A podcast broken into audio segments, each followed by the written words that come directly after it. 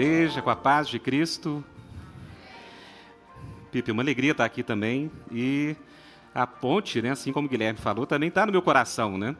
É, já estive lá em Recife. Inclusive, gente, o nosso livro foi lançado na Ponte Recife ano passado. Né? A gente foi uma alegria, eu, Marcos Almeida, Davi Lago, tivemos a alegria de estarmos ali para é, compartilhar um pouco né, desse projeto que a gente tem.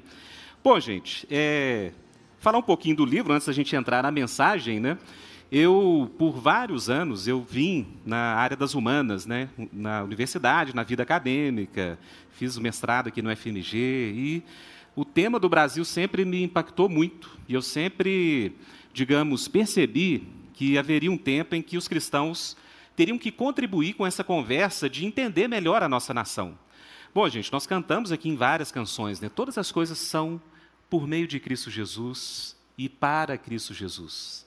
Então não há, como diz Abraham Kuyper, né, o grande estadista holandês, pastor, teólogo, né, que fez, mil e uma coisas para o reino de Deus, ele, na inauguração da Universidade Livre de Amsterdã, por volta do ano de 1890, ele falou uma frase que ficou muito marcada né, e que impactou muito a minha vida também nessa tentativa de descobrir as nuances, a presença do reino de Deus também na cultura, também na vida de uma nação como o Brasil.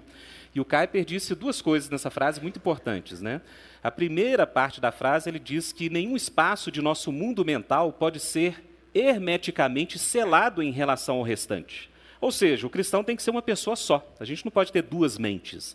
A gente tem que renovar nossa mente, como diz Romanos capítulo 12. Parte do discipulado cristão é que a gente renove a nossa mente e entendimento para que a gente experimente qual seja boa, perfeita e agradável vontade de Deus para as nossas vidas. Mas é óbvio, gente, que essa primeira parte da frase do Kuyper tem uma segunda, que é a mais conhecida. Porque não basta o cristão somente ter uma mente, um só coração. Mas na segunda parte, Kuyper diz: E não há um só centímetro quadrado em todos os domínios da existência humana sobre o qual Cristo, Senhor de tudo, não clame, é meu. Todo joelho se dobrará, toda língua confessará. Todo o universo, mais cedo ou mais tarde, vai ter de reconhecer que todas as coisas são por meio de Cristo, em Cristo e para Cristo. Bom, gente, e claro, como um acadêmico ali, eu sempre busquei, diante de Deus, um discernimento para a gente entender melhor a nossa nação. Então, gente, a minha amizade com Marcos Almeida né, e com Davi Lago, a gente criou uma proposta de um curso, e a última parte desse curso, gente, então esse livro aqui é a última parte de um curso que a gente deu chamado Arte e Espiritualidade, que é justamente uma reflexão sobre o cristão e a cultura brasileira. Em que, que nossa fé pode dialogar, iluminar caminhos para a nossa nação. Então, gente, depois eu vou estar ali atrás, né? O Pipe disse, eu tive pouca fé, né, Pipe? Pouca fé. Eu trouxe só uma caixa de livros, mas quem quiser e tiver interesse, gente, a gente pode depois fazer uma, né, anotar e a gente pode depois trazer o livro e estar tá aqui de novo para é, fazer uma dedicatória especial a cada um.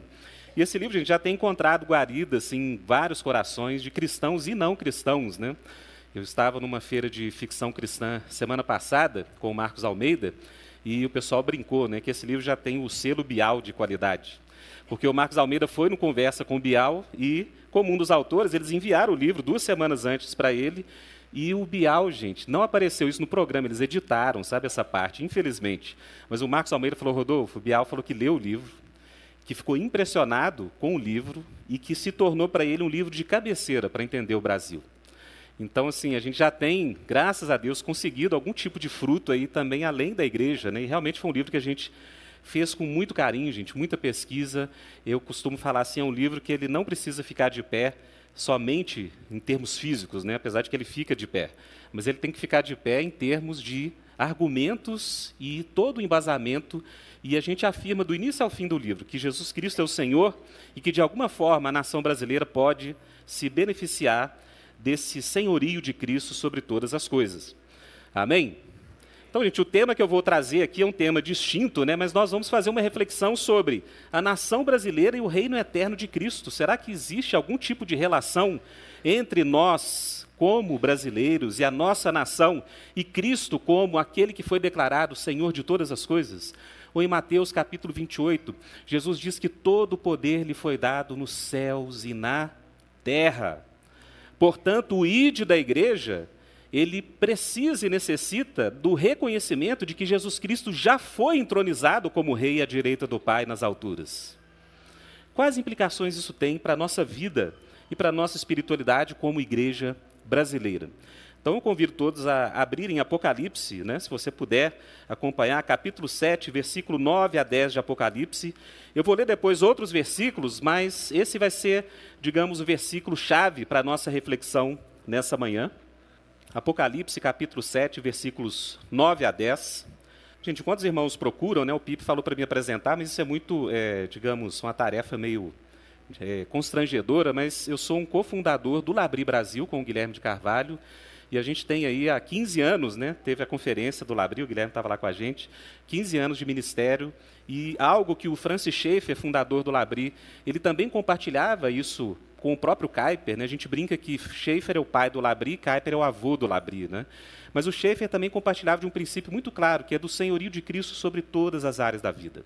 Ou seja, gente, isso não implica domínio da igreja sobre as coisas, implica que a igreja e o cristão, ele deve servir a Cristo Jesus em tudo o que ele faz. Então, no Labri, a gente crê nisso e a gente tem tentado compartilhar isso em termos de uma espiritualidade cristã que realmente considere Cristo Jesus como Senhor de todas as coisas. Apocalipse capítulo 7, versículos 9 e 10.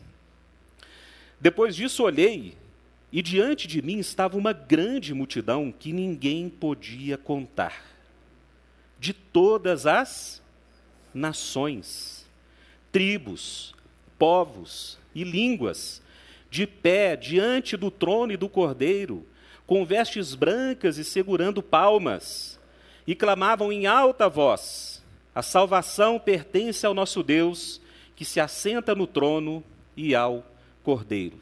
Vamos orar mais uma vez? Senhor nosso Deus, Pai querido, essa é a tua palavra. Deus, a tua palavra é a verdade.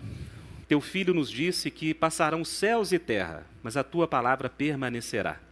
Deus, por isso nós pedimos que o Senhor nos ilumine esta manhã para compartilhar, Deus, sobre esta reflexão do reino de Cristo e a relação com o fato de nós sermos brasileiros e vivermos numa nação que tem tantas possibilidades, tantas bênçãos e também tantos desafios diante de nós. Pai querido, que o Senhor nos ilumine pelo teu espírito, para que a gente possa aprender um pouco mais do Senhor e do teu reino nesta manhã. Em nome de Jesus nós pedimos, Senhor, e em nome de Jesus nós te agradecemos. Amém. Irmãos, eu vou ler mais alguns versículos aqui para a gente, à medida que a gente prosseguir na reflexão, a gente poder pensar um pouquinho sobre essa temática, né? como eu disse, talvez nova para cada um de vocês, de falar sobre esse tema de nação no contexto de culto. Mas, de fato, gente, a Bíblia tem muito a nos ensinar sobre isso. Gênesis 1, 28, a palavra de Deus diz assim: E Deus os abençoou, e Deus lhes disse: Frutificai e multiplicai-vos, enchei toda a terra, sujeitai-a, dominai sobre os peixes do mar, sobre as aves dos céus e sobre todo animal que se move sobre a terra. Apocalipse 21, 23 a 26, terceiro trecho que a gente vai ler para introduzir a nossa mensagem. Irmãos, Apocalipse 21 e 22 é aquele olhar que as Escrituras nos colocam sobre a eternidade. Tem muita gente que desiste de ler Apocalipse, porque até o capítulo 20, gente, é tanta coisa estranha, né? São seres viventes, com olhos por dentro, olhos por fora. Você fala assim, como que vai existir um ser com olho por fora, olho por dentro? Que loucura que é essa? Olha, porque as visões que João teve até Apocalipse 20, elas se dão no contexto do próprio céu. Então você tem vários tipos de dimensões sendo desveladas e muito simbolismo e metáforas. Mas, irmãos, quando nós chegamos em Apocalipse 21, nós temos o vislumbre da própria eternidade. Porque em Apocalipse 21, João diz: E eis que vi novos céus e nova terra. E finalmente, o lugar que Cristo tem preparado para nós é visto como descendo do céu sobre essa nova criação, onde Cristo será o Rei eternamente. E Apocalipse 21, 23 a 26 diz o seguinte: preste atenção. E a cidade santa, que é descrita antes nos versículos anteriores, ela não necessita de sol nem de lua para que nela resplandeçam, porque a glória de Deus a tem iluminado e o cordeiro é sua lâmpada. E as nações dos salvos andarão à sua luz, e os reis da terra trarão para ela sua glória e honra e as suas portas não se fecharão de dia, porque ali não haverá noite. E a ela, a Jerusalém, que Cristo reinará para todo sempre, trarão a glória e a honra das nações. Irmãos, muitos cristãos não têm essa visão completa do que as Escrituras dizem sobre uma nação. E eu vou voltar nesses textos aqui, mas para a gente saber a importância de uma reflexão como essa, né, que levou a gente também a escrever um livro que a gente crê que vai se tornar aí talvez uma das referências para a igreja entender nosso contexto eh, nacional. E a importância fundamental de pensar sobre isso, irmãos, é porque existem projeções muito claras, feitas por professores, pessoas, por exemplo, do IBGE, de que os evangélicos provavelmente se tornarão, uma pesquisa de dois anos atrás afirmou isso em termos de projeções demográficas, que os evangélicos se tornarão a partir de 2030, ou seja, na próxima década, se tornarão o maior grupo religioso do Brasil. Provavelmente os evangélicos serão maiores em termos numéricos do que os próprios católicos no Brasil. Irmãos, isso faz surgir uma pergunta, né? E várias pessoas, cristãs e não cristãs, têm se perguntado acerca do que seria um Brasil evangélico. Porque uma coisa, irmãos, é a igreja viver num contexto de perseguição, uma coisa é a igreja viver num contexto minoritário, onde nós não temos voz, nós não temos capacidade de alterar nada da cultura, a gente não tem nem poder cultural suficiente para apontar direções para uma sociedade. Outra coisa, irmãos, é quando a igreja evangélica, no caso, passa a ser maioria de uma nação. Então, várias pessoas de vários contextos políticos têm discutido sobre isso. O que seria um Brasil evangélico? Já existem tentativas de alguns grupos mais radicais, aqui no caso mais à esquerda, de até mesmo começar a interferir na própria possibilidade de expansão do número de templos no Brasil. Guilherme escreveu esses dias um artigo na Gazeta do Povo sobre isso. Vários políticos já têm pensado como eles podem atuar politicamente para impedir que os evangelhos continuem crescendo da forma que têm crescido. Irmãos, mas isso faz surgir uma pergunta para cada um de nós, que é o seguinte: olha, de fato, se a igreja evangélica, se os cristãos evangélicos se tornarem a maioria do país, ora, grande parte do que o Brasil vai ser no futuro vai depender do que os cristãos evangélicos compreendem e produzem e apontam como direção para a nação. E hoje, algo que a gente tem percebido é que várias correntes muito polarizadas têm surgido também nessa questão da relação do cristão e da própria sociedade com o Brasil. E a gente percebe, né, tem uma ala bastante conservadora que tem colocado uma leitura do Brasil, gente, que por um lado tem coisas boas, mas que por outro lado é problemática, né? Ela é tão conservadora que ela tende a afirmar de que todo o passado do Brasil participou de algo glorioso. Ou seja, a gente tem que conservar as coisas boas que o Brasil tem. Ora, gente, quando a gente se debruça sobre a própria história do Brasil, a gente passa a questionar um pouco isso. Porque o Brasil não tem somente coisas boas no seu passado. O Brasil teve muitas injustiças, muitas vergonhas. O Brasil teve períodos, né? Por exemplo, o Brasil foi uma das últimas nações do mundo a abolir a escravidão. E pouca gente sabe que um dos motivos da escravidão ter sido abolida no Brasil é porque cristãos protestantes no parlamento inglês, eles proibiram o tráfico negreiro. Ou seja, aquele grande comércio de trazer negros da África para escravizar no Brasil, ele foi impedido por uma atuação, irmãos, de cristãos como William Wilberforce, Thomas Clarkson, dentre outros, que atuaram para proibir esse comércio internacional. Como a Inglaterra tinha muito poder econômico e também poder sobre os mares, já não se tornou lucrativo o comércio de escravos. Então, isso foi o início de um processo que desencadeou na abolição da escravatura em 1888. Poucos sabem, por exemplo, que José Bonifácio, talvez o grande patriarca da nossa nação, ele discursou em 1823 no parlamento no Rio de Janeiro, diante de Pedro I e todos os senadores e deputados brasileiros, e ele disse o seguinte: olha, isso foi em 1823, mais de 60 anos anterior à abolição. E ele disse: se nós nos dizemos cristãos, e eu também me digo cristão, que Deus julgue José Bonifácio sobre isso, nós devemos imitar o exemplo dos cristãos ingleses, de William Wilberforce, que agora no parlamento inglês lutam contra este pecado que nós temos. E não basta somente libertar os negros, nós temos que nos arrepender do mal que nós fizemos a eles todos esses anos. Não dá para a gente ter um olhar para o Brasil que queira só manter coisas do passado. O reino de Deus pede que a gente caminhe para o futuro a partir daquilo que Deus coloca diante de nós. Então, por um lado, você tem um Brasil completamente idealizado, com a ênfase grande de profecias que Deus teria dado aos governantes portugueses, que o Brasil seria uma espécie de paraíso na terra. Mas, irmãos, a Bíblia não nos permite ter esse olhar sobre o Brasil. A Bíblia não nos permite ter um olhar de somente conservar coisas do passado. Por outro lado, nessa também polarização que a gente encontra, outro grupo tende a colocar o Brasil como um lugar somente de males. Ou seja, o Brasil, como nação, sempre foi um fracasso, grupos específicos foram oprimidos além de toda medida no nosso país, portanto, o Brasil deve ser o quê? Esquecido enquanto nação, e cada grupo deve lutar pela justiça que historicamente seria devida a cada um dos grupos. Então, irmãos, as políticas de identidade têm tentado, de várias formas, fragmentar o Brasil. Colocar que a pauta de um grupo ou de outro grupo seria mais importante do que a própria nação.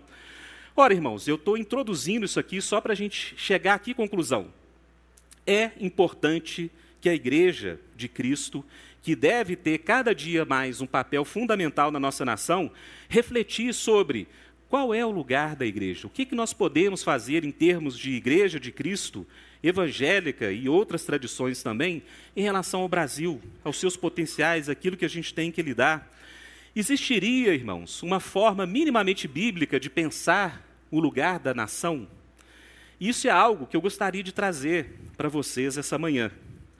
Porque, de fato, irmãos, um primeiro passo para a gente responder essas perguntas é a gente perguntar diante de Deus e da Sua palavra: olha, qual é o lugar de Deus para as nações? Existiria um lugar especial de Deus para uma nação? Irmãos, nós vimos nesses poucos versículos que nação é algo que permeia as Escrituras do início ao fim. Em Gênesis capítulo 1, versículo 27 a 28, nós vimos que o primeiro mandamento, irmãos, após a criação do homem e colocar o homem no jardim do Éden, foi o quê? Multiplicai-vos, dominai sobre os animais, enchei a terra, povoai a terra. Irmãos, a imagem de muitos cristãos sobre o paraíso em Gênesis ainda é muito influenciada tanto por pinturas do passado, né? onde tem geralmente um casal ali nu e não tinha nada para fazer. Ou seja, parece que a tomada da, do fruto da árvore do conhecimento do bem e do mal foi por causa de uma eh, inexistência de qualquer tarefa a se cumprir. As pinturas da Idade Média, geralmente o casal está deitado no chão e coloca a mãozinha na maçã porque fala assim: olha, não tem nada para fazer, vamos comer essa fruta aqui. Irmãos, de forma nenhuma, Deus criou a humanidade com um propósito muito claro, que era o quê? encher a terra. Toda aquela criação que Deus em Gênesis 1:31 diz que e viu Deus tudo que havia criado e eis que era muito bom. Irmãos, não é só bom, Deus fala que é muito bom.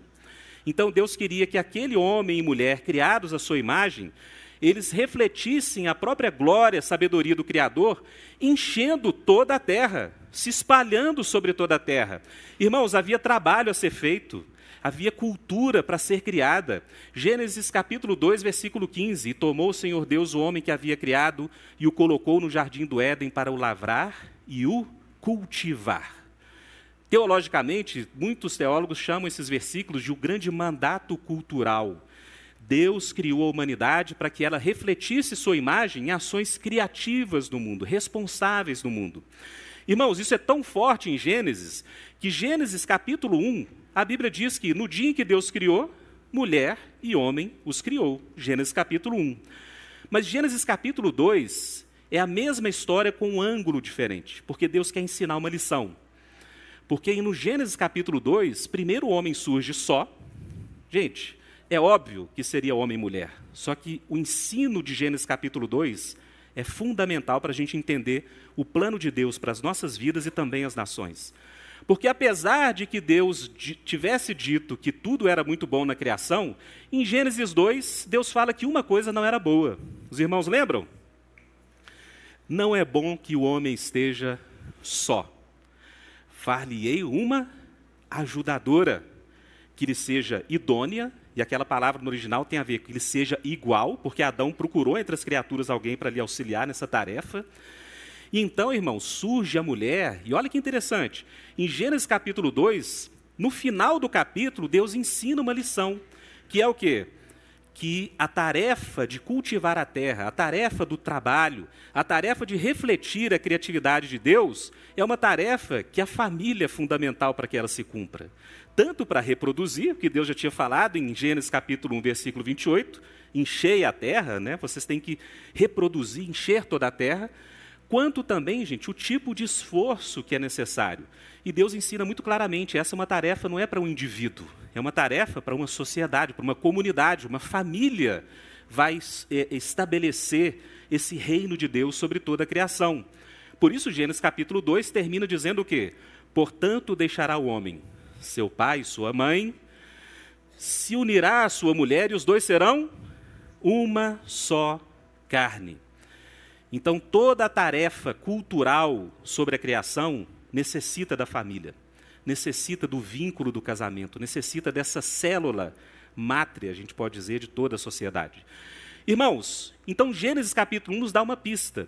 Deus tinha como intenção que a humanidade fosse se multiplicando, fosse expandindo aquele jardim no Éden, e toda a criação e toda a criação refletisse a glória do Criador. Agora, irmãos, não é demais especular o seguinte: à medida que o homem fosse se expandindo pela criação sem o pecado, tá, gente? Se a gente ficasse em Gênesis 2 e imaginasse a continuidade desse projeto, a gente imaginaria o quê? O homem encontrando montanhas, rios, climas distintos, várias, vários desafios naturais para serem enfrentados, animais para serem domesticados, está lá em Gênesis tesouros a serem encontrados. Gênesis capítulo 2 diz que havia ouro naquela terra, havia rios, haviam o sardo, a pedra de ônix, o berilo, ou seja, minerais, aguardando essa ação criativa humana. E, obviamente, irmãos, à medida que a humanidade se expandisse, vários tipos de expressões culturais distintas existiriam. Nações existiriam, por exemplo, em contextos mais frios do planeta Terra, criado por Deus, que teriam expressões de organização social diferente de nações que existissem em lugares quentes. A ideia de Deus povoar toda a terra com a sua imagem é uma ideia que afirma, irmãos, a vontade que Deus tem de que a sua imagem se expresse numa diversidade criativa, de potenciais culturais, de expressões culturais distintas. Não é por acaso que lá em Apocalipse capítulo 7 nós lemos o quê? que quando João vê aqueles que estão diante do trono do Cordeiro, aguardando a eternidade, ele viu pessoas de todas as tribos, povos, línguas e nações. As identidades nacionais, de alguma forma, elas serão transfiguradas para a eternidade. A Bíblia nos dá isso de forma muito clara. E à medida que a gente lê as Escrituras, a gente vai entendendo o porquê. Porque a intenção original de Deus era que, de fato, os homens se espalhassem pela terra e, na sua criatividade do mandato cultural, eles fossem criando várias expressões culturais, irmãos. Isso é muito claro nas Escrituras. E isso simplesmente é reafirmado quando nós vemos em Gênesis capítulo 11 o surgimento de Babel.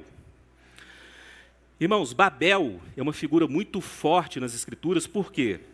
Porque Babel é a primeira tentativa daquela humanidade já afetada pelo pecado, né, a leste do Éden, é a primeira tentativa humana de você criar um tipo de organização social que não obedecesse à vontade de Deus. Irmãos, sabe qual versículo que decifra o problema de Deus com Babel? Gênesis capítulo 11, versículo 4. Diz assim: E disseram os construtores de Babel: Eia, edificamos nós uma cidade e uma torre cujo cume toque nos céus, e façamos-nos um nome, para que não sejamos espalhados sobre a face da terra. O problema principal de Babel é que a humanidade simplesmente passa a desafiar o propósito de Deus de que a humanidade se espalhasse sobre a terra. Então há uma cultura homogênea, uma cultura orgulhosa. A cidade tinha uma torre no centro, que era uma afronta ao próprio Deus. E contra Babel nós temos a imagem da Nova Jerusalém. Se você lê Apocalipse 21, você vai ver claramente que a Nova Jerusalém não tem uma torre no seu centro. O que, que a Nova Jerusalém tem no seu centro? Um jardim. Olha só. É uma cidade, mas é uma cidade que recupera aquele propósito original de Deus de que o jardim esteja no centro. E não somente o jardim, você vai ter a árvore da vida naquele jardim. E você vai ter o rio que flui do trono de Deus. Então, irmãos, essas imagens contrastantes na Bíblia, de Babel e a Nova Jerusalém, elas permeiam todas as Escrituras, por isso, em Apocalipse, capítulo 18 e 19, a grande Babilônia finalmente é destruída. E a Babilônia, nas Escrituras, tem uma relação com aquela Babel original. Irmãos, a vontade de Deus era que a humanidade se espalhasse. A vontade de Deus era que a humanidade se espalhando refletisse a criatividade, a glória de um Deus criador. Por isso, Deus é anti-Babel. Por isso, irmãos, Deus faz o que com o povo de Babel? Confunde as suas línguas. Olha que interessante. Ao confundir as línguas, Deus, ao mesmo tempo que está punindo o orgulho do projeto de Babel, ele está restabelecendo a vontade original dele, que o homem se espalhasse por toda a terra. A partir de Babel, a humanidade é forçada a fazer aquilo que sempre foi a vontade de Deus, de colonizar a terra com sua imagem. E é claro, irmãos, agora com o pecado, mas Deus, mesmo com o pecado na criação, ele nunca deixou de expor à humanidade a sua bondade e a bondade da sua criação. Por isso, Jesus, lá em Mateus capítulo 6, ele diz: Olha, vocês têm que ser semelhantes ao vosso Pai celestial que está nos céus. E o que, que o Pai celestial faz? Jesus diz: Ele faz nascer o seu sol sobre justos e injustos, e ele faz vir sua chuva sobre maus e bons. Portanto, Jesus diz: vocês devem amar o inimigo de vocês também, porque é isso que Deus faz com cada um que é inimigo dele hoje. Deus continua estendendo a todos os seres humanos sua graça, que é pertencer a uma criação boa. É óbvio que com o pecado a morte vai vir, o juízo vai vir, mas cedo ou mais tarde, como eu disse, todos vão ter que confessar que Jesus Cristo é o Senhor. Mas voltando então, irmãos, para essa noção muito clara das Escrituras, do lugar das nações nas Escrituras, nós temos Pentecostes.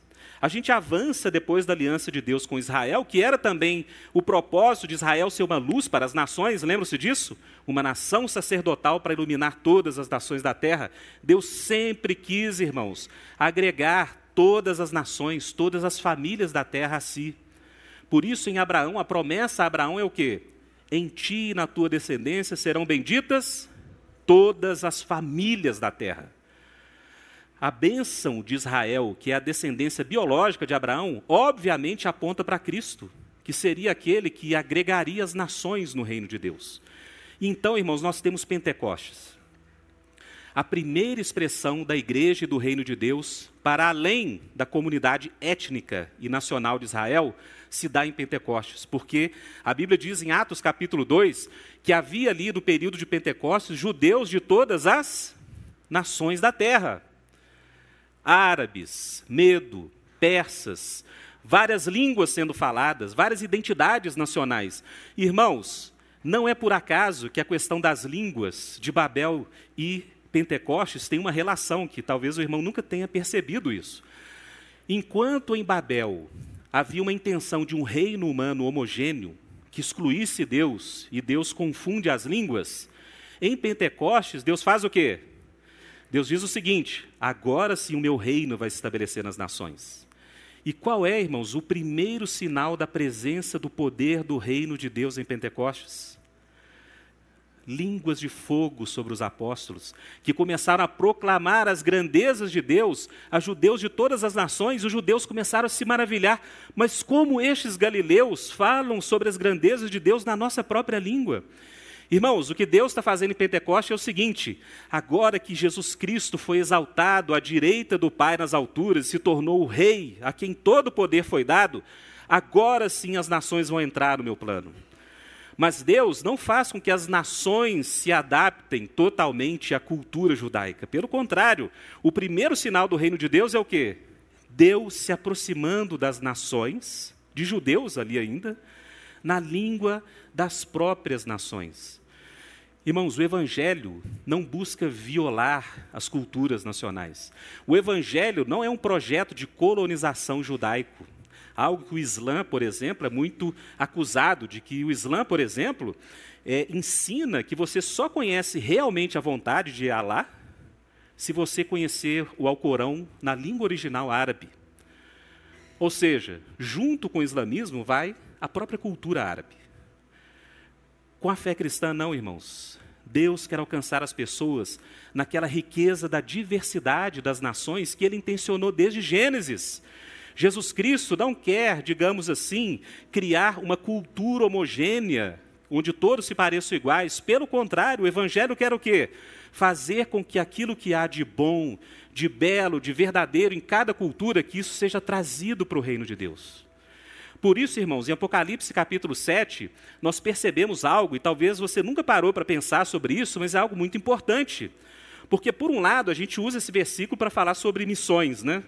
Irmãos, temos que fazer missão. Por quê? Porque todas as nações vão estar lá. Deus quer alcançar todas as nações. Amém. O versículo diz isso. Mas outra coisa que Apocalipse diz, no capítulo 7, é o seguinte: a sua e a minha identidade, como pessoas forjadas em famílias específicas, etnias específicas, em nações específicas, de alguma forma, essa identidade nacional que nós temos vai ser o quê? Transposta para a eternidade. Você já parou para falar, pensar sobre isso, irmão? Que provavelmente a brasilidade de cada brasileiro vai de alguma forma ser transposta, transfigurada para a eternidade? Um irmão muito querido, Gutierrez Fernandes, né, um pentecostal que tem escrito muita coisa boa, muito amigo também de Labri, ele leu o livro, mandei para ele o livro para fazer alguns comentários. Eu falei, e aí, Gutierrez, o que, que você acha daquela visão de Apocalipse? Ele fala assim, Rodolfo, isso é bíblico, cara. Vai ter samba no céu. Eu não chegaria tão longe. Mas, de fato, o que a Bíblia nos dá a entender, irmãos, é que tudo aquilo que é bom, que foi criado em termos culturais e que participa dessa estrutura da boa criação de Deus, que essas coisas, de alguma forma, irmãos, elas não vão ser aniquiladas por Deus elas não vão ser totalmente abolidas. É como se Deus, na linguagem de um grande teólogo chamado N.T. Wright, é como se Deus pegasse aqueles tijolinhos que cada um de nós constrói nessa vida temporal, ainda afetada pelo pecado, e Deus pegasse aqueles pequenos tijolinhos que são as nossas obras, nossa criatividade, nossa formação cultural, nossas, nossos projetos criativos que refletem a glória de Deus. É como se Deus pegasse essas coisas e construísse novos céus e nova terra, utilizando aqueles tijolinhos. Não é por acaso que em Apocalipse capítulo 21 e 22, que é de fato a imagem sobre a eternidade, onde Jesus desce com a cidade santa e aqueles que foram remidos pelo sangue do Cordeiro entram e saem pelas suas portas, não é por acaso que em Apocalipse 21 diz que Jesus reinará sobre as nações da terra. Haverão nações, por que, irmãos, você acha que Cristo, quando falava com os apóstolos, sempre que eles pensavam que o reino de Cristo seria um reino político, ali, quando eles fossem para Jerusalém, Jesus dizia: Olha, vocês vão reinar. Aqueles que me seguirem vão reinar sobre nações, mas não é agora. O reino de Cristo não é um reino político que vai se manifestar deste lado da eternidade. O reino de Cristo, ele se concentra na igreja de Cristo, que é o seu corpo. Agora, de fato, as Escrituras dizem que Cristo reinará de novo sobre nações de uma forma direta, na eternidade. E esse versículo que nós lemos, irmãos, é um versículo muito forte e é um versículo que nos dá muita esperança daquilo que Deus está preparando para nós, porque ele diz o seguinte: os reis da terra trarão para ela, a cidade santa, a sua glória e honra. Suas portas não se fecharão de dia, porque não haverá noite e a ela trarão a glória e honra das nações. Irmãos, essa caminhada que nós estamos fazendo até agora é para que a gente tenha uma noção clara de que, sim, há um lugar da nação no propósito de Deus. Trazendo mais para o nosso contexto, de alguma forma misteriosa, irmãos, que só a soberania de Deus pode nos apresentar na eternidade, Deus tem um propósito eterno para aquilo que nós chamamos de Brasil. De alguma forma, haverão brasileiros na eternidade. A Bíblia dá a entender isso claramente. João viu pessoas de todos os povos, línguas, tribos e nações diante do Cordeiro. O propósito de Deus de ter um reino sobre toda a terra que refletisse a sua glória, de alguma forma ele está sendo cumprido por meio de Cristo Jesus e da obra da sua igreja. Ora, irmãos, o que a Bíblia nos diz sobre nação, e esse é um ponto a ser muito enfatizado por cada cristão, é o seguinte: sim, há uma visão positiva sobre nações nas Escrituras. Paulo, em Atos capítulo 17, fala para os gregos que Deus, não tendo levado em conta os tempos de ignorância, agora exige que todos se arrependem, porque ele deixou cada um, digamos assim, o buscasse as apalpadelas, definindo até os limites da sua habitação. Ou seja, Deus, na sua soberania, distribui os povos sobre a terra. E ele exige que sua igreja vá e conduza o evangelho para alcançar pessoas de todos os povos, línguas, tribos e nações. Mas antes que alguém chegue a pensar, puxa vida, então o cristão tem que ser nacionalista? Não, irmãos. Não, de forma nenhuma. Primeiro, Deus diz que todas as nações têm coisas boas e têm dádivas compartilhar com seu reino. Por isso, a visão da eternidade é que haverão várias nações. A visão de Apocalipse é pessoas que ninguém podia contar de todas as nações. Então, o Brasil, enquanto nação, ela não é preferida por Deus. Ou, contradizendo o ditado popular, Deus não é brasileiro. Deus não é brasileiro. Deus é aquele que ama a sua imagem refletida pelas mais diversas expressões culturais. Por isso, levar o Evangelho não é levar uma cultura, é levar o reino de Deus para essas nações. Um outro ponto que as Escrituras dizem, irmãos, que nós devemos pensar também como brasileiros, é que por causa do pecado, todas as nações serão julgadas. Jesus diz que o juízo final não vai ser somente um juízo de indivíduos, mas haverá juízo de cidades e nações. Jesus fala isso claramente. O juízo sobre Jerusalém vai ser mais rigoroso do que sobre Tiro e Sidom. Porque se os milagres que são feitos aqui fossem ou tivessem sido feitos em Tiro e Sidom, eles já teriam se arrependido há muito tempo. Então Jesus dá a entender que haverá um juízo das nações, um juízo de comunidades humanas.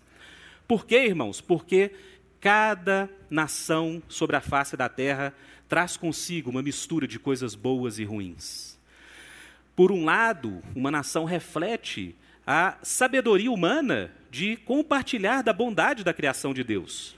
Leis, a proteção, talvez, de minorias em algumas nações, a forma e a formação de coisas belas, de bela arte, a criatividade de cada povo, isso são coisas boas. Por outro lado, irmãos, cada nação carrega as marcas do pecado e das trevas. Cada nação carrega suas vergonhas. Cada nação carrega injustiças que não somente têm de ser reconhecidas para que nós nos arrependamos delas, mas que nós também venhamos a contribuir para que elas sejam superadas para a glória de Deus. O Brasil, irmãos, como uma nação, é a mesma coisa. O Brasil é uma mistura de coisas boas, ruins, e é óbvio que, como cristãos brasileiros, a gente tem que ter minimamente um discernimento sobre essas coisas. Por exemplo, irmãos, e aqui a gente vai mergulhar um pouquinho no fruto dessa grande pesquisa que a gente fez e dessa avaliação de nossa nação. Irmãos, o Brasil tem coisas únicas e boas. Por exemplo, o fato do Brasil ser um povo miscigenado poucos lugares do mundo, irmãos, você vai numa igreja como essa, e aqui eu estou tendo essa visão muito claramente, você vê pessoas com todas as tonalidades de cores. Pessoas que têm os mais diversos tipos de contextos familiares. O Brasil, desde a sua origem, um, um dos nossos intérpretes que falou sobre isso de forma muito apropriada foi Gilberto Freire, e ele disse algo muito interessante, irmãos. Sim, com muita opressão, com muita injustiça. Mas ele disse algo que cada brasileiro deve se lembrar. Falou, olha, dos projetos de colonização que existiram a partir aí do século XV e XVI, talvez o português foi o mais bem sucedido em termos de se misturar com os povos originários e depois com os escravizados que vieram da, da África, de forma brutal, cruel, injusta. Mas ele diz o seguinte: por incrível que pareça, o português que chegou aqui, ele já era miscigenado. Ele já tinha sido colonizado pelo norte da África. Os mouros e muçulmanos, eles habitaram a Península Ibérica por séculos. Então, diferentemente, por exemplo, da colonização anglo-saxã, que quando chegou no território da América do Norte, você não permitia minimamente a relação interracial. Leis contra casamentos interraciais foram estabelecidas na origem do projeto colonizador de nações como Estados Unidos, Canadá e até mesmo na América Espanhola, irmãos. A dificuldade do espanhol se mesclar com outros povos, raças, né, entre aspas, e cores foi mais muito mais dificultoso do que o Brasil. Então, o Brasil é um povo mestiço. O Brasil é um povo que, por exemplo, irmãos, muitos falam que o Brasil é o melhor país para enviar missionários para todo o mundo, porque o, Brasil o brasileiro se adapta muito fácil às outras culturas. O brasileiro ele tem essa capacidade de conviver com a diferença, porque a gente já tem isso no nosso contexto. Um outro dado interessante: o passaporte brasileiro é o mais falsificado do mundo. Não sei se os irmãos sabem disso. Não é que o brasileiro falsifica, tá, irmãos? As pessoas falsificam, sabe por quê? Porque você não consegue identificar um brasileiro pelo, pela fisionomia. Tem japonês no Brasil, tem árabe, libanês, tem negros, tem os mestiços, você tem pessoal né, mais no sul da imigração europeia do século XX loiro, alto, olho azul. Se você diz que é um brasileiro, quem vai dizer que você não é brasileiro? Não é verdade? Então, irmãos, esse é um ponto, por exemplo, que o Brasil tem que é uma dádiva. Um grande autor chamado Stefan Zweig, uma história muito triste, irmãos, ele fugiu do nacionalismo na Europa, ele era um austríaco, judeu. Irmãos, era o autor mais lido do mundo na época. A gente está falando de década de 40. Por todos os lugares que ele compartilhava de sua literatura, ele percebia uma coisa: o orgulho da raça, os nacionalismos estavam corroendo a face da terra. Até que ele chega no Brasil. E ele vê pelas ruas do Rio de Janeiro pessoas de diversas cores caminhando juntas. Irmãos, eu não creio tá, na tese de que o Brasil é uma grande democracia racial, social, e que aqui tudo foi mil maravilhas de forma nenhuma. Mas, de fato, o que chocou Stefan Zweig foi ver pessoas de pele escura, que em muitos contextos norte-americanos, por exemplo, viviam em guetos separados, no Brasil elas conseguiam conviver de uma forma minimamente amistosa com outras pessoas de outras cores, de outras distinções culturais. E Stefan Zweig, irmãos, que teve um final de vida muito triste, né? vou dar um spoiler sobre a vida dele, mas antes de falecer em Petrópolis, ele cometeu suicídio, e a razão é muito específica. Ele escreveu um livro cujo título é Brasil, um país do futuro. A ideia de que o Brasil é o país do futuro vem de Stefan Zweig. E por que, que ele escreveu esse livro? Porque ele de fato cria que o brasileiro tinha algo que em todas as nações da terra que ele foi, e à época, irmãos, ele foi da União Soviética aos Estados Unidos, à África. Ele percebeu que o Brasil tinha uma capacidade de convivência social que ele não via em nenhum país do mundo. Por isso, ele adotou o Brasil como morada. Foi morar em Petrópolis, até que o Brasil entrou na Segunda Guerra. No governo Vargas, quando Stefan Zweig, essa é a tese mais aceita, ficou sabendo que os terrores do nacionalismo tinham chegado ao Brasil, o que ele estava tentando fugir, ele cometeu suicídio.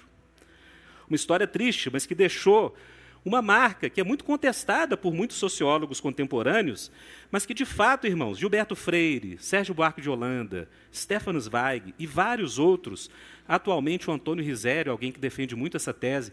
Irmãos, o fato do Brasil ser um país mestiço traz muitas vantagens. Muitos conflitos, muitos tipos de barreiras sociais, de classe que existem em outros países, no Brasil, elas seriam mais facilmente superadas. É óbvio que pessoas né, mais radicais de grupos identitários vão dizer: não, de forma alguma, isso aí mescla, na verdade, o nosso profundo racismo. Sim, gente, o Brasil tem muito racismo, mas o Brasil tem um tipo de mistura que é algo realmente a ser celebrado. E isso reflete, irmãos, a própria vontade de Deus, de que a humanidade vivesse em quê? Em uma comunhão, em um tipo de relação de abertura que afirmasse, por um lado, a diversidade dos povos, mas, por outro, assim como a igreja expressa, vivesse uma comunhão de reconhecer que todos são feitos à imagem e semelhança de Deus. O brasileiro é um povo que, mesmo sofrido, ele continua tendo algum tipo de esperança em relação ao futuro. Darcy Ribeiro, um teórico de quem eu discordo em grande parte da sua reflexão, mas algo que ele fala é muito interessante. Ele diz: olha, quando surgiu a identidade do brasileiro? Quando surgiu isso? A tese dele é o seguinte: foi a partir da mestiçagem. Foi a partir do momento em que o negro que havia sido escravizado e vindo da África passou no Brasil por um processo de gerações e mestiçagens e ele já não se reconhecia mais como africano. Ele já era mulato, ele já era pardo, ele já era outra coisa. O índio, que no início da colonização brasileira era quem povoava toda a terra, passou também, irmãos, por um processo muito forte de miscigenação, a partir dos próprios índios. Porque para fazer aliança com os portugueses, havia uma instituição chamada cunhadismo, ou seja, você dava e oferecia às irmãs para se casarem com pessoas estrangeiras para você ter aliança e poder nas guerras e alianças aqui pelo Brasil. Um caso muito interessante de João Ramalho, não sei se ouviram falar, ele era um português que ninguém sabe de onde veio e para onde foi. Eu costumo brincar que é um Melquisedeque às avessas. Irmãos, João Ramalho tinha 30 esposas índias, falava o tupi com fluência, e de um dia para o outro ele conseguia mobilizar 3 mil, mil índios para a guerra. João Ramalho. Os jesuítas, para fundarem Piratininga, atual São Paulo, e para fazerem lá aquele primeiro colégio jesuíta, eles falaram: olha, como que a gente vai habitar esse lugar cheio de tribos? Olha, João Ramalho. Traz João Ramalho, faz uma aliança com ele, e de fato a colonização e o início de São Paulo se deu por causa de uma aliança entre José de Anchieta e João Ramalho. Ora, irmãos, a miscigenação indígena que gerou todo tipo de é, é, mestiçagem também depois disso, os mamelucos são fruto dessa mestiçagem, fez também com que os índios que foram mestiçados olhassem para seu passado e falassem: olha, eu já não sou mais índio. Por isso, irmãos, no Brasil existe a figura do mulato, muitos não gostam de usar esses termos, o mameluco, o cafuso, o caboclo, o sertanejo, todos frutos de uma grande mestiçagem. Então, Darcy Ribeiro chega e diz: a identidade brasileira se originou quando os brasileiros mestiços olharam para o passado e já não se reconheciam, seja como africanos, seja como índios, seja como portugueses europeus. Então, qual identidade eles afirmaram? Nós somos algo novo, nós somos brasileiros. Inclusive, muitos usam o argumento de Darcy Ribeiro contra as políticas identitárias contemporâneas. Irmãos, caminhando para a gente trazer uma reflexão sobre o reino de Deus e essa realidade do Brasil, é que nós devemos, além de reconhecer as coisas boas do Brasil, irmãos, reconhecer as coisas erradas que o Brasil tem. E aqui eu vou mencionar três que nessa pesquisa que está muito descrito no livro, irmãos, a gente vai descobrindo e fala realmente é algo que poucos têm falado hoje, mas que o cristão deve se atentar. Na década de 20, um autor chamado Paulo Prado, que patrocinou a Semana da Arte Moderna, ele tinha algum tipo de referência cristã na sua escrita. E ele escreveu um livro, irmãos, que é um paradoxo. O livro dele se chama Retrato do Brasil, dois pontos. Um ensaio sobre a tristeza brasileira. Mas como assim? tristeza brasileira? O povo brasileiro não é alegre? Qual é a tese de Paulo Prado? É de que o Brasil, por incrível que pareça, por mais que tenha uma superfície alegre, ele carrega pecados na sua constituição. Ora, gente, o intérprete falar sobre vícios e pecados é algo que a academia hoje abomina. Nenhum acadêmico vai aceitar Paulo Prado nas suas fileiras de leituras sérias. Mas, de fato, Paulo Prado lembra uma coisa: que se por um lado a mestiçagem foi boa por tornar um povo único, um povo novo, como diz Darcy Ribeiro, por outro lado, a mestiçagem foi fundada na luxúria. Não havia estrutura familiar por trás da mestiçagem brasileira. A mestiçagem, como diz Gilberto Freire, por exemplo, do senhor de engenho com os escravos, era a partir de uma relação de abuso. Era a partir de uma relação injusta. Criou mestiçagem, mas não havia nenhum tipo de ordem familiar, não havia Gênesis 2 ali. Não havia o homem deixar seu pai e sua mãe, se unir à sua mulher e se tornar uma só carne. A mestiçagem brasileira, nas palavras do próprio Gilberto Freire, foram produzidas a partir de um clima de intoxicação sexual. Portugueses, via de regra solteiros, aventureiros, que encontravam uma sociedade poligâmica. Irmãos, as tribos indígenas têm muitas coisas belas, mas não caia no erro de ter uma visão somente estética sobre o indígena, que eles eram bons, puros, perfeitos, belos, viviam em harmonia com todos. Isso não é verdade. A poligamia era uma instituição tão forte nas tribos indígenas, e onde há poligamia, há guerra. Onde há poligamia, há guerra. Por quê? Porque os homens mais poderosos concentram mulheres no seu harém, e aqueles que não têm recursos têm que guerrear com outras tribos e povos para conseguir o quê? Mulheres, esposas. Isso é uma tese mais do que aceita na antropologia. Então, o Brasil poligâmico indígena, que encontrou o negro africano escravizado. Via de regra, as mulheres eram poucas aqui, mas as que chegavam, via de regra, eram os portugueses que tinham posse sobre elas. Então, Paulo Prado diz: a nossa mestiçagem foi fundada na luxúria, foi fundada no pecado. E todo pecado e vício traz como consequência a tristeza de não alcançar aquilo que promete. Uma outra tese de Paulo, Paulo Prado é de que, após o início de colonização e mestiçagem luxuriosa, totalmente pervertida em termos sexuais, o Brasil expandiu para o seu interior a partir de outro pecado e vício, a cobiça dos bandeirantes. Irmãos, todo mineiro, há duas teses sobre o mineiro, né, gente? Vou ter essa, essa liberdade aqui. Uma tese sobre o mineiro é o baiano cansado. Já ouviram falar isso? É o baiano que queria chegar em São Paulo, no sul, e cansou no meio do caminho e ficou aqui. Esses dias eu brinquei com uma pessoa que falou que os pais dele eram da Bahia. Ele falou assim: Rodolfo, e, e foi isso que aconteceu mesmo. Meus pais estavam indo para o sul, gostaram daqui e ficaram. Mas a tese mais aceita, irmãos, de Minas e de todo o interior do Brasil, que muitos chamam na sociologia do Brasil caipira, né, junta Mato Grosso, Goiás, todos esses estados mais para o interior do Brasil, São Paulo, Paraná, viu gente? Se você paulista achou que não seria caipira, é também. O caipira seria o quê? Fruto da expansão bandeirante, principalmente, gente, para duas razões cobiçosas: escravizar índios para vender, terríveis, ou a cobiça do ouro e da promessa do enriquecimento fácil nas cidades históricas, mineiras, Goiás e assim por diante. Ou seja, toda a expansão para o interior do Brasil, segundo Paulo Prado, foi movida por outro vício, a cobiça. Irmãos, além disso, talvez a instituição que mais marcou o Brasil, a injustiça com os índios e principalmente com os negros. Acho que nenhum cristão que olha para o nosso passado, irmãos, pode deixar de pedir a Deus misericórdia para que cure, de alguma forma, a injustiça que foi feita por mais de 300 anos com mais de 4 milhões de negros africanos que foram trazidos para o Brasil. O Brasil foi responsável por 40% do comércio internacional de escravos na história. É muita coisa. E como eu disse, uma escravidão que começou no final do século XVI e que foi até o final do século XIX. A gente está falando de mais de três séculos de opressão, de injustiça, mesmo com a mestiçagem.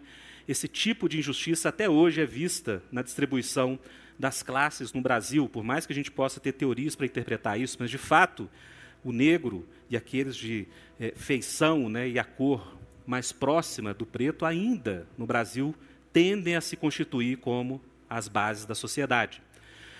Irmãos, o que fazer diante desse retrato do Brasil? A resposta poderia ser uma teoria sociológica. A resposta, como alguns propuseram, Sérgio Buarque de Holanda, o Brasil precisa de uma revolução. Ou Mário de Andrade, alguém muito interessante, que tinha uma fé cristã muito profunda, não se engane com Mário de Andrade, ele escreveu Macunaíma e disse que o nosso herói é um herói sem caráter. Mário de Andrade discerniu que algo faltou na história do Brasil, por isso ele dedicou o livro Macunaíma a Paulo Prado. Faltou virtude ao brasileiro, faltou ética. E ainda falta isso. a visão romântica de solução para o Brasil é uma revolução social que vai reunir todos os brasileiros num paraíso futuro onde tudo será justo. Isso é estetismo, é um sonho esteta, é um sonho que não tem nada de concreto. Por quê? Se o Brasil passasse por alguma revolução, quem que estaria do outro lado para formar a nova nação? O povo brasileiro. Não haveria uma nova nação, haveria uma nação com uma nova elite. Irmãos, o que eu queria trazer para a gente concluir é de que, de fato, o Evangelho, irmãos, a vivência do Evangelho a partir da igreja, a vivência de um Evangelho real, como o Pipe disse aqui, para cada um viver no seu trabalho, na sua casa, na sua família. Irmãos, o Evangelho é, de alguma forma, a esperança do Brasil. Por isso, Cristo Jesus, no livro de Ageu, no capítulo 4, uma das profecias mais fortes que a Escritura tem para nós, Ageu capítulo 2, desculpem, diz o seguinte: E farei tremer todas as nações. Promessa de Deus, olhando para o futuro, Messias. E virá então o desejado de todas as nações, e encherei esta casa de glória, diz o Senhor dos exércitos. A luxúria, irmãos, ainda é uma praga que assola as periferias do Brasil. Trabalhei com um projeto social vários anos. Não se enganem, a falta de família, de casamentos estáveis, a falta da presença do pai é o maior desafio desses contextos. Vocês acham que algum programa social e político vai lidar com isso? Não. A luxúria é celebrada pelos sociólogos.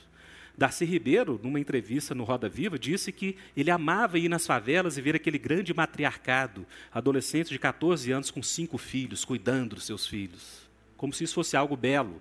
Isso é um vício que assola a nossa nação até hoje. Só o Evangelho vai restaurar famílias. Só o Evangelho vai, como Jesus disse em Mateus 19, como Deus fez no princípio, perguntando aos fariseus que queriam divórcio.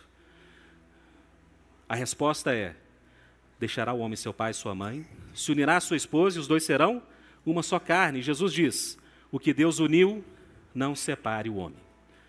lugar da família, no lugar da cobiça, o Evangelho traz o que? Contentamento. Jesus diz em muitas formas que a vida de alguém não consiste nos bens que ela possui, e que por isso nós deveríamos ser gratos a Deus e dispostos a dar, contribuir, compartilhar Irmãos, a cobiça dos bandeirantes, a cobiça dos senhores de engenho, a cobiça que assolou nossa história, ela continua hoje na corrupção política, ela continua hoje na corrupção empresarial em muitos contextos, ela continua hoje, irmãos, na corrupção, na sala de aula. A graça de Deus é a única que pode curar o coração humano desses vícios. Irmãos, eu queria terminar essa mensagem trazendo uma palavra de esperança. Muitos hoje se preocupam da igreja evangélica provavelmente vir a se tornar o maior grupo religioso do Brasil. Muitos políticos à esquerda têm tentado, irmãos, eu já vi várias reuniões desse tipo, tá? Têm discutido como impedir o crescimento evangélico. Como lidar com esse, nas palavras que o Guilherme criou, o novo proletariado cultural brasileiro, que são os evangélicos que têm uma visão distinta de moralidade, de sexualidade, de vida, muitos se preocupam do que seria o Brasil evangélico. Alguns cristãos têm dado a seguinte resposta: não se preocupe, os evangélicos vão se secularizar no futuro. Irmãos, isso não é resposta. A resposta que eu trago como um desafio para cada um de nós que está aqui hoje, é claro que isso aqui é só uma introdução de algo, é de que de fato o evangelho pode ajudar a curar muitas feridas da nossa nação. Irmãos, tudo aquilo que está polarizado, não caia nessas polarizações. Colossenses capítulo 1, porque em Cristo Jesus, Deus o Pai está reconciliando consigo mesmo todas as coisas. 2 Coríntios, Paulo diz que o nosso ministério é o ministério de reconciliação. O Evangelho tem um poder de reconciliar, de restaurar. Não é utopia. O Brasil não vai ser perfeito. Esqueçam disso. Nós estamos caminhando para a nossa Jerusalém celestial. Mas, de fato, enquanto estamos aqui, se nós amarmos o Senhor e vivermos aquilo que o Evangelho traz para nós, O Brasil, irmãos, pode sim ser curado de muitas de suas mazelas, como várias nações já foram na história. Um autor, para terminar, chamado Tom Holland, escreveu um livro recente chamado Domínio, foi traduzido em português. Irmão, se você gosta de história e gosta da presença cristã, leia este livro. Ele não é cristão, qual é a tese dele? Todos os valores que ele sempre admirou dignidade humana, liberdade de crença, liberdade de imprensa, democracia todos esses valores, quando ele olhou as civilizações do passado, ele percebeu que a maioria deles não veio da Pérsia, da Grécia, não veio do Egito. Eles vieram principalmente do cristianismo, que há dois mil anos, apesar dos seus erros e falhas, já trouxe muita coisa boa para muitas nações da terra. Vamos orar, irmãos? Fique de pé. Como eu disse, há uma teologia da nação nas Escrituras o povo brasileiro, mais cedo ou mais tarde, vai de fato ter que ver o que a igreja de Cristo pode trazer de contribuição para a nossa nação. Irmãos, se o evangelho for vivido, se você viver esse evangelho na sua vida, no dia a dia, você já vai estar contribuindo para algo que o Brasil nunca teve na sua história. Vamos orar a Deus para que Ele traga essa sabedoria no nosso coração, esse conhecimento. Senhor nosso Deus, Pai querido e amado, o Senhor diz na tua palavra que Jesus é aquele que abençoaria todas as famílias da terra na promessa a Abraão. Que Jesus é o desejado de todas as nações. O Senhor diz na tua palavra, Deus, que todo o poder foi dado a Cristo Jesus e que ele foi exaltado, está à direita do Pai nas alturas e já exerce o seu reino sobre a igreja por toda a face da terra. Ó Deus, e nós sabemos que o teu reino, ele vai além das paredes de uma igreja local, é na vida de cada um de nós, nas nossas famílias, no nosso trabalho, na nossa criatividade. Deus, que o Senhor levante uma igreja que venha ser, Deus, uma luz para o Brasil. Uma igreja, Deus, que seja uma expressão fiel de que Cristo Jesus é o Rei dos Reis, Senhor dos Senhores, e que por meio de Cristo Jesus, todas as coisas vão sendo reconciliadas com o Pai. Deus, que essa palavra traga uma semente no coração de cada um essa manhã, de que, como brasileiros, nós temos uma responsabilidade diante do Senhor e da nossa nação. E que o Senhor levante cada um de nós para amar o nosso país e agir de forma justa, criativa, responsável, para que o nosso país, Pai, possa superar aqueles males que ainda existem no nosso meio. Pai querido, nós te agradecemos porque o Senhor nos fez brasileiros. Há muitos desafios nisso, Pai, mas o Senhor assim o quis na tua soberania. E nós devemos, Deus, como brasileiros, servir o teu filho no nosso meio. Nós te agradecemos, Pai, no nome de Jesus. Amém.